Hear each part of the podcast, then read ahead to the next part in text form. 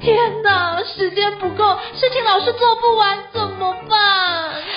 别担心，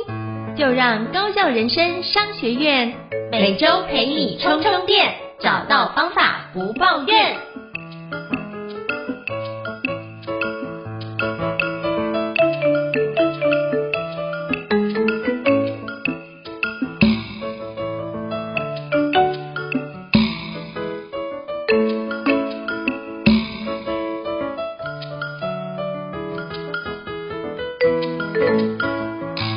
大家好，我是赵英成，欢迎大家来到高校的真商学院哦。今天我们非常荣幸能够邀请到就是泛科学的共同创办人郑国威老师来跟我们分享有关他做的一个相关的事情哦。欢迎国威老师。呃，英成好，我是国威，很高兴能够透过这个节目跟大家聊天。是非常感谢国威老师一起莅临哦。就是我们也知道泛科学其实对于很多的孩子、学童甚至成人都有非常大的一个科普的作用。那包含我自己也经常都是泛科学的一个非常忠实的读者。那是不是可以邀请？国威老师跟我们简单做一下自我介绍，以及包含就是你的过去背景，以及为什么会当初会创办泛科学这样的一个契机呢？是不是要请国威老师跟我们分享一下？哎，好的，应承。那其实我的朋友们哈都叫我正规，因为国威国威两个字念快了哈，就变成龟了，所以也欢迎大家以后如果看到我可以叫我正规。那其实很多人都很讶异说，哎，郑国威怎么会来做泛科学这个网站？这个是十二年前的事情。那因为认识我的人都知道我的背景其实是一个文科生，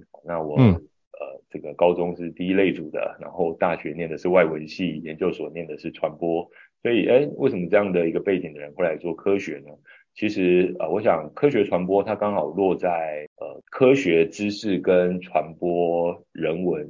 这两个两者之间，然后那我在我算是从一个领域跨到另外一个领域，但同样的，其实如果你要从科学本科跨到科学传播，也没有那么简单。所以其实一直以来，科学传播就是刚好呃，可能就是夹在两个领域中间的人在做的事情。哈那我自己呃刚才有提到泛科学成立现在十二年了，那我们公司叫做泛科知识，泛科知识就是我跟。呃，史莱姆徐廷耀先生一起成立的公司，在这个公司底下呢，我们除了泛科学，也还有一些其他的，事实上还有很多很多其他，哦，可能各位听众不是很呃熟悉的一些事情，比如说我们还经营了光头坚旅行长的频道哈，还有旅旅伴的网站，那目前也是一个成长非常快速的呃旅游人文走读的知识频道，那另外还有 Liz 美食家的呃美食知识频道。所以我们其实一直都是在知识领域做呃做事这样。那除了知识内容之外，我们也做了很多的呃像是广告啊、行销啊、公关啊，还有那呃一些产品。那这些包括课程、包括活动，这些也都是我们平常在做的。另外我们在呃台南、高雄、屏东，现在也都经营实体的场域，然后培育。呃，年轻的创业创业团队，那当然我们并不是呃自己很有钱去做这些事情，只是因为我们自己刚好也走过创业这条路，所以就把我们的经验呢、嗯、来呃及时的跟大家做分享，然后同时因为我们比较有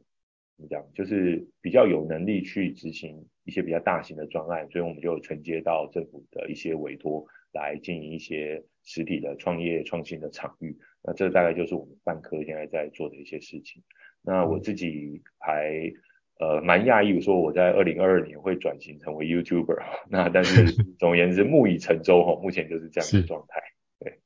好，非常感谢国威老师跟我们分享，所以包含工头间跟美食家历史都是我经常会看的一个频道，所以真的都觉得质感都做得非常非常的好。那是不是可以邀请国威老师跟我们分享一下？其实就是创业这么多年，就是十二年以来，其实嗯、呃、所做的一个服务也逐渐在越来越完整化，那是不是可以邀请跟我们分享一下？那经营这个泛科学的过程，有没有遇到什么样的一个瓶颈跟挑战？嗯嗯，因为刚才有说到，我虽然是一个文科生，好，那但是还是对科学很有兴趣啊，嗯、所以才会觉得说，哇，那么那么多值得了解的事情，但是好像很多人从大学毕业之后，只要领域一分，大概都接触不到这么多有趣的科学。那更何况很多的科学传播内容都是针对小孩子，或针对。就是比较呃，在在国高中阶段的学生而制作的，反而是针对大人制作的科学内容，其实是很稀少的。嗯、那当然，大家家里面可以看呃有线电视啊，有 National Geography 啊，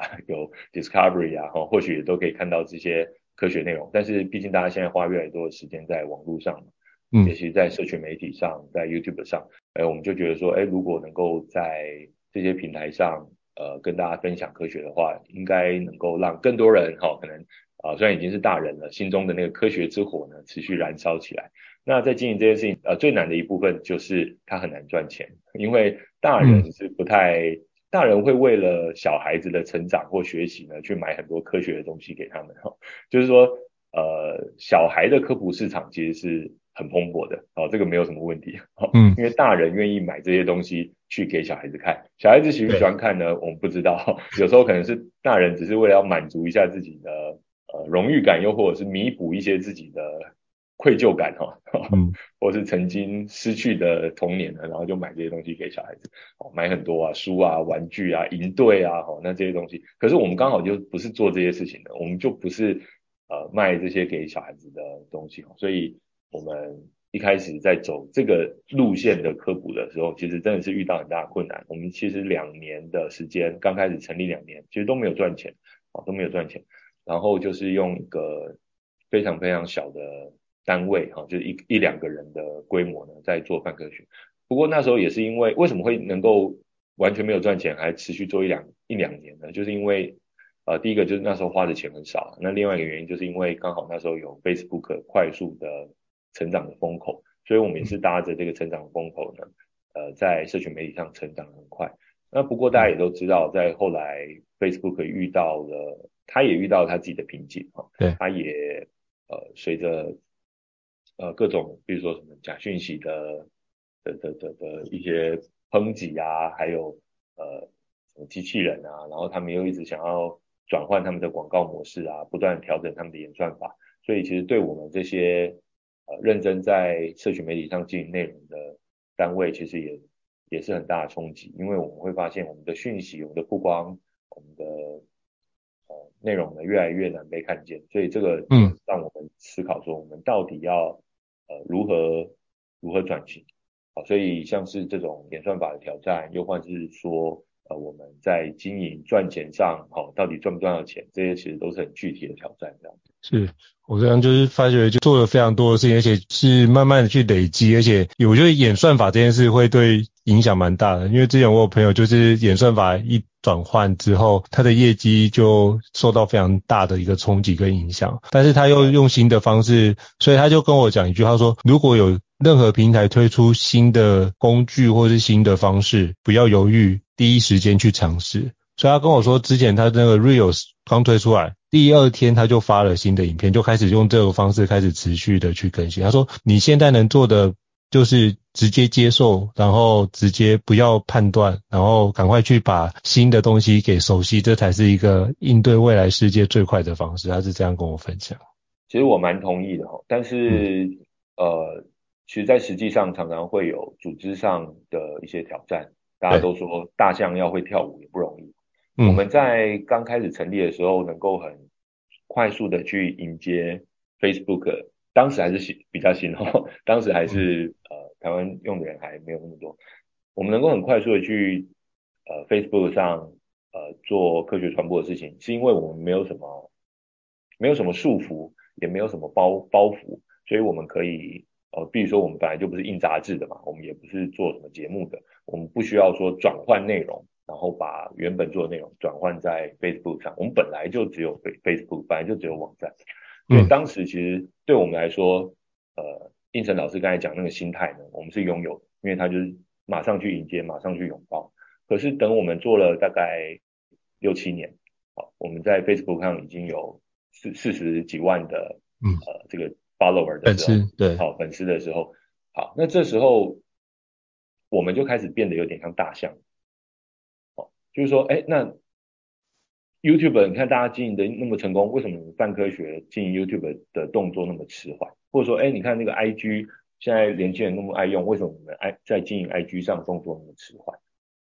如果说回到我们比较早期的时候，我们绝绝对是像应成老师刚才那位朋友讲的一样，好，不要思考，直接拥抱，因为你没有什么东西，你什么都没有，对不对？那有现在有一个风口浪尖，一定要一定要踏上去。但是等到你稍微经营有一定规模的时候，但是又还没有说大到你可以随意的花成本，然后派一组人去做尝试的时候，这时候你的动作开始变慢。那我觉得其实从我们自己的经验想起来，其实我觉得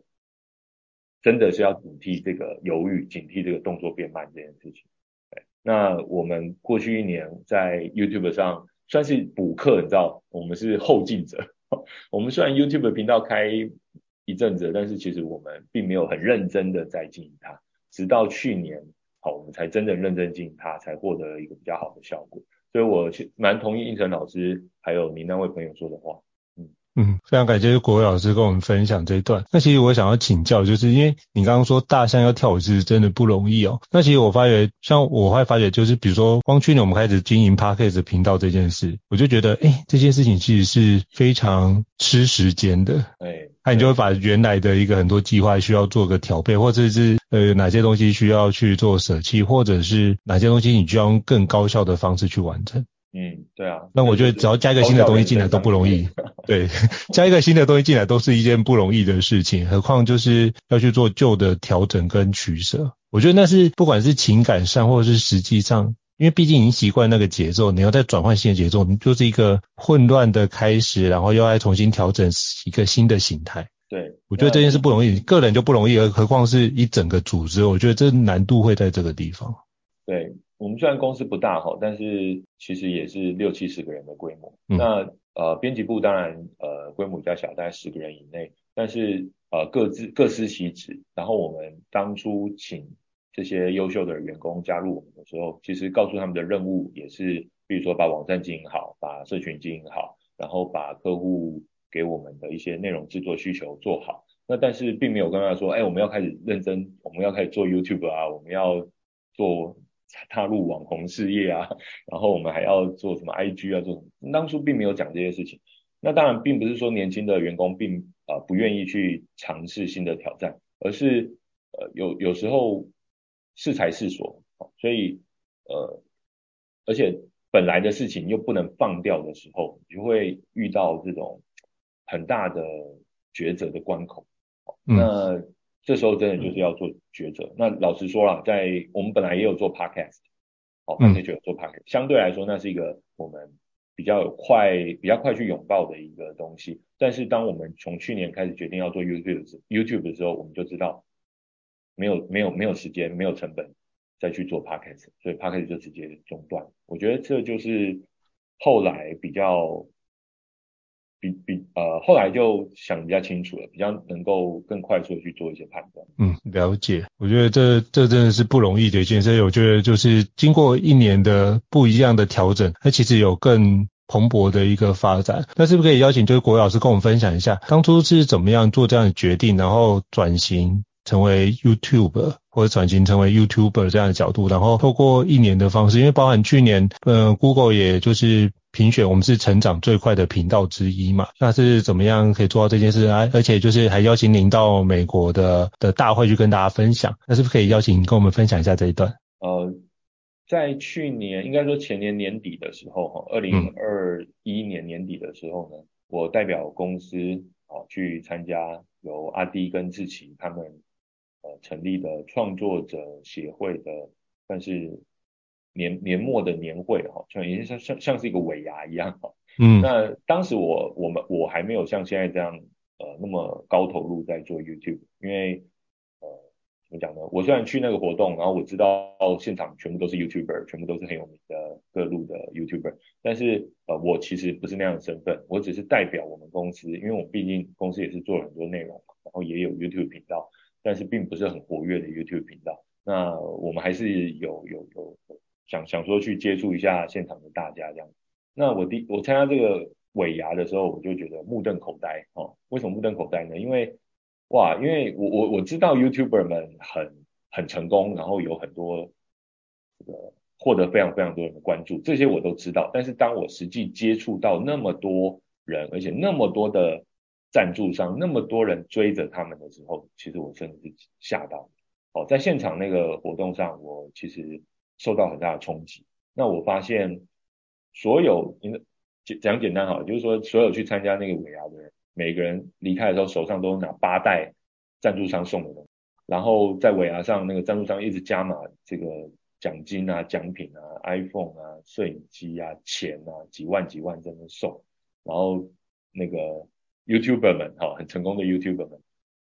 他们就啊啊捐抽到十万捐出来，加码十万这样，哦那个其实你知道，我就是用四个字形容，就纸醉纸醉金迷啊，嗯，哦哦，当然不是纸了，哦是 YouTube，哦但是其实真的是我觉得。很惊讶，那那不是说哦，我是眼中只看到钱这件事情，而是我看到的是那个蓬勃、那个活力。那这个蓬勃跟活力，就本来就是我们希望能够呃呃，我我们要把科学带给大家，本来就是应该要去呃努力在最多人想要看的平台上，在最多人花时间平台上出现。那如果我们反而因为我们过去的成功变得越来越庞大而无法跳舞的话，那我们到底是不是忘记了我们的初衷呢？我们是不是忘记我们原本想要做什么？所以其实在，呃前年年底之后回来跟同事们认真的讨论，然后确定二零二二年要呃加紧投入 YouTube 这件事情。那当然我们也是因为我们在之前就跟 YouTube 官方有一些接触，然后本来就一起办一些活动，可是那时候其实。他们找我们办活动，并不是因为我们很会做 YouTube，只是因为我们蛮会办活动，而且我们蛮知道如何做这种线上跟实体的课程，所以我们才能够呃承接这样的任务。但我们一方面在跟 YouTube 办活动，一方面学习他们呃想要带给更多创作者的课程的时候，我们也学到很多。我们发现我们自己过去的做法呢，其实有很多很多的错误。所以呢，在二零二二年开始改弦易辙，用全新的方式来面对 YouTube 上的观众。那当然也可以说是运气好，也可以说是我们很努力。总而言之，在过去的一年呢，我们从原本二十几万订阅的频道，成长到五十几万，在就是成长了足足三十万的订阅者。然后也很高兴，在去年被就是根据数据啦，我们是成长最快的 YouTube 第九名这样子。对，那我觉得这算是呃某方面验证了我们做的事情的确是。的确是正确的，然后也值得继续再做。嗯，我觉得这是一个非常棒的分享，就是我我可以了解那个要花的时间有多少，因为我看每次拍摄的品质真的都非常非常的好。但我觉得这件事情背后花的心力跟所投入的一个资源其实都不容易，而且最最难的是你要从，我觉得最难的是国伟老师啊，是要如何让自己的。状心态调整，然后让自己可以变成 YouTuber，我觉得这是一个非常不容易跨越的事情。嗯，因为其实我呃，是以前哈听到 YouTuber，特别是有时候会看一些媒体报道，什么对国小男学生或什么国中学生第一志愿是 YouTuber 之类的，对，就会觉得嗤之以鼻，就觉得这这也太那个太幼稚了吧，或者太不切实际了吧？嗯，当 YouTuber 能怎样？哎，可是。就是因为这样的心态，让我错过了这股浪潮，嗯，然后就是因为这样子对新的事情的排斥，也不是说排斥啊，就是你你现在原本自己人生轨道里，你不愿意去转轨，哦，那但是开始做这件事情的时候，我反而真的是重新看到了另外一个面向的世界。我认为以前我们不是说这个知识分子都著书立论嘛？对不对？对对，好，那为什么他们要著书立论呢？因为那时候书是最有效率、最高效的传播工具。对，嗯，所以当然要著书立论，他不会说啊，我要刻在石头上来立论，对不对？哦，所以要著书。好，那现在最高效的传播媒体，网络，对，当然是影音，当然是 YouTube。嗯，那你当然就应该要成为 YouTuber 来让你的论述能够被传播出去。所以我觉得那反而就是一个合最合理的选择。那呃，当然随着也随着时间变化啦，就是说现在看 YouTube 的人也不会只是小孩子了，就像现在用 IG 的人也不是只是小朋友，然后已经有很多中年人如我也都在用 IG 的时候，其实我觉得它就是一个合理的平台，对于所有想要传播呃自己的论述的人，好，特别是一些。认真的论述，因为认真的人都已经在这些平台上面，所以你不应该再去觉得说啊，那只是小孩子的事情。所以我现在的说法就是，甚至对很多呃这个甚至比我年纪大的一些朋友，我都会跟他们说，过去像你们我们这样的知识分子就是着书立论，那我们现在就是要成为 YouTuber，哦，这已经没有什么好怀疑。那当然，YouTuber 会不会继续红下去，我不知道。就像书，哦，现在可能看的比较少，未来 YouTuber 可能看的比较少，我不知道。但是在那个时候，就是要拥抱新的东西。对，那转型会不会花很多成本呢？很多人其实会，就像这个胤丞给我们的谬赞一样，哦，觉得说，哇，我们呃是不是花很多的成本啊，在这上面哦？呃，必须要跟各位报告，其实花的成本远比各位以为的来的少很多。你是说拍成影音呢？哇塞，还要剪接，还要做这些事情呢。然后你看这脚本，然后这些东西不是很花时间、很花钱吗？其实没有各位想的那么花钱。哎，因为一开始我们也是觉得说，哇，要做到这样的程度，特别是我们看很多国外很很棒，我们想要我们很喜欢的一些科学 YouTuber，我们觉得说，哇，他那个要怎么做到？那个要花多少时间？花多少钱？我们也是因为这样的思考，觉得说，那不敢做，没办法做，所以只能写文章，只能。呃，做网站只能发发社群贴文，只能呃可能做顶多做个比较大的专题，嗯，不敢做 YouTube。但是后来发现，其实真的没有那么花钱，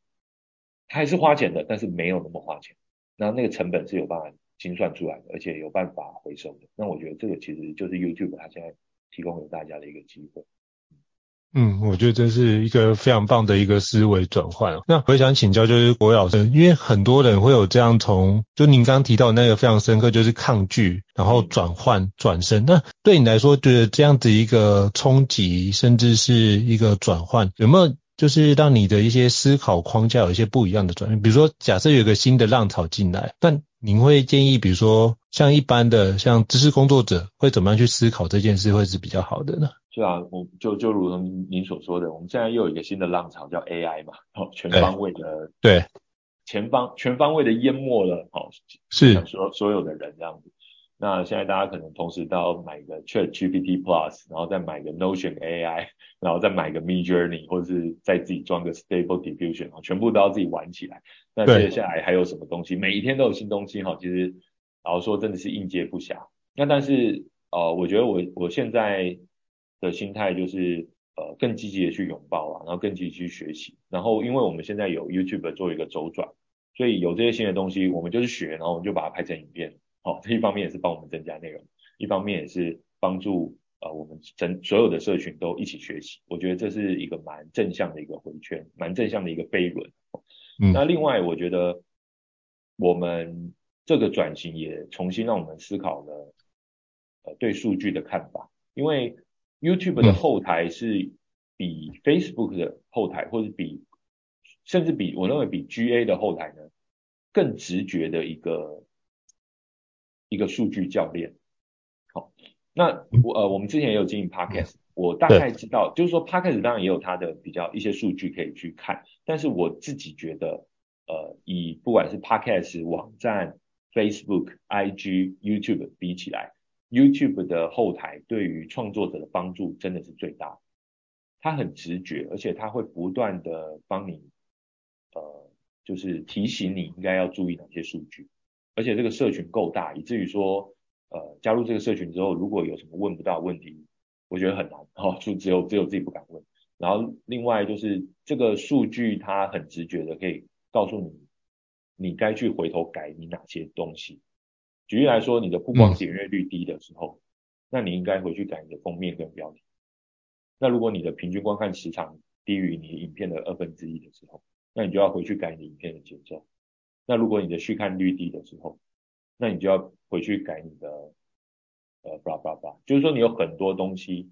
是你的做法是很明确。那我们过去做内容的时候，有时候会陷入那种，哎，我觉得我做的内容很好啊，那为什么大家不看？不听呢？然后觉得说啊，这个孤芳自赏这样，我们自己有时候都会这样，因为我们毕竟做科普，所以觉得说啊，科学很重要啊这样，但是这个心态真的是不对，其实就是要一直不断的去 fine tune 自己，好，当然要找到自己的观众，自己的呃社群，这个是很正，这是很自然的，但是呃，如果觉得说那我们就满足于自己原本的规模的话，我觉得 YouTube 会帮助你跳出这样子的一个思维，所以我觉得呃。更认真的去看待数据，然后更积极的去拥抱所有新的东西，然后拥抱的过程再把它拍成影片，再跟大家分享。我觉得这是我们现在呃一直不断重复的事情。呃，所以国伟老师刚刚讲到那一段，其实让我想到之前我有听过一个那个 IG 或是 YouTuber 分享说，你重点就是不是为了拍而拍，你就是把你那个过程记录下来，其实那就是一个非常动人的一个过程。呃，对，呃，那个是我另外一个很羡慕的一个一个流派啦，就是有一些算是，其实我觉得高校人生商学院某方面有点在这个流派里面，这是我很羡慕的流派，就是很单纯，就是你们的本身的成长。就是可以被分享的内容，好，这个是我觉得很棒的一件事情。啊。但我们还没有完全到这个流派，我们有，我们想要有一部分是这样，比如说我们现在在学 AI，好，嗯，我们大概不会只是告诉大家，呃，如何这个用 AI 绘图啊，如何用 AI 做影片，我们比较想要告诉大家的是，这个 diffusion model 背后是，或者说这个 ChatGPT 后面的 transformer 是什么，我们想要搞懂这件事情。那大于教大家怎么做这些事情是比较另外一个流派的，我们比较还没有，大家知道，就是直接告诉你 know how 这件事情，还比较不是泛科学在做的事，但有可能我们会做了，对。所以这比较像是你们聚焦在基础的科学原理上，然后让大家了解这个科学原理之后，那它其他的应用的 application 那一端，我们再去做个延伸的区块，可是一定要有基础的框架，让大家更了解它的知识背景，才会有后续的延伸的一个环节。当然，大家也可以就是用着用着又就就越变越厉害。很多人其实就直接先用，然后才也不需要真的知道它的原理。那但是毕竟我们是做科学频道，所以我们还是希望从原理原则部分来跟大家谈这样子。那呃，我觉得两方面都要兼顾啦。嗯。那当然，呃，我们现在反而比较算是没有兼顾，没有兼顾到 know how，就是告诉你怎么做的那部分。因为知识型的内容其实有分很多类型嘛。对。比如说像我们这种。科学，然后就是直接就是算是学术型的，好，然后还有那种就是 life hack 生活技能型，然后还有像是那种生活知识型，比如说我们经营的旅游啊、美食啊这些东西。那我觉得不同类型它都有不同做的方法，对，然后它都是各自很大的一块。那我们现在跟 YouTube 官方比较密切的在合作，就是因为他们觉得台湾在这方面的频道呢，其实有很大的成长空间。他们观察日本、韩国、啊美国，其实这些国家他们在教学型、教育型的频道，而或者是我刚才说的知识型的内容上，都有很大的成长。可是他们观察到台湾的 YouTube，比如说你假设你原本是知识型的、学习型的，做着做着很容易就变成娱乐型的。对，因为怎么会这样？知识型很难赚嘛，所以很多人在卖课，这是很好的哦。但是你单纯在 YouTube 上，你你如果是知识型的话，你很难赚。那但是其他国家可能他们市场比较大，所以比较有机会。那他们希望说在台湾跟我们公司合作，一起把这个社群或者把这样的一个频道的创作者越搞越大。那所以这其实就是我们自己在我们自己在应用在我们自己身上。我们希望我们做这件事情能够成为一个范例，然后也把这样范例分享给大家。嗯。我真的是非常非常棒的一个起心动念。那是不是可以邀请国伟老师跟我们分享一下泛科学目前有什么样的今年度二零二三有什么样的一个重要的一个计划？是不是可以跟我们分享？我们可以到时候也可以积极参与。好，这个其实我今天有机会上这个节目，就是希望邀请这个应城哈，然后之后一定要来共襄盛举一下。是我们今年目标啦，就是希望能够打造一个更大的联盟。好，那这个联盟当然是以 YouTube 创作者为主。嗯然后都是知识性跟学习型的，那包括刚才讲的那三大类，就是学术型的知识。学术型的知识不只是那种大学啊、研究所那种学术型，就是从小学到大学，哦，只要是呃，只要是为学习、为这个、为学业，好，跟跟学学呃这种自然科学啊、国文、英文、好、数学这些都比较有关的学术型知识。另外一种就是刚才讲 life hack，好，就是。比如说，如如何这个更高效的使用人工智慧啊，如何更有效率的规划自己的时间啊，这 life hack 像是高效人生商学院就是非常棒。那再来就是呃生活知识型，就是刚才讲的，哎、嗯，你去日本旅游，你要知道哪些知识可以让你的每一趟旅游更深刻，这就是我们工头坚旅行长他的频道现在很受欢迎的原因。哎，你去吃一一顿美食，你去吃一个 fine dining，你怎么样真的吃懂那个门道？你怎么样真的、嗯？选对餐厅，这就是我们美食家类似频道在做的事情。那所以在这三个领域的知识型频道呢，我们预计是想要建立一个呃一百个频道以上的联盟。好，那我们并不会说拥有这些频道，因为不可能。我们希望能够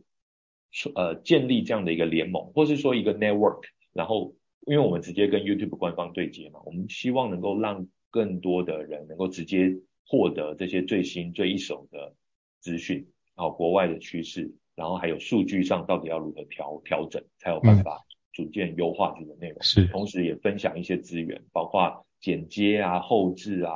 还有呃一些呃工具啊，它可以帮助我们更。节省成本的来制作内容。那当这些门槛，就是我们自己走过的这些路、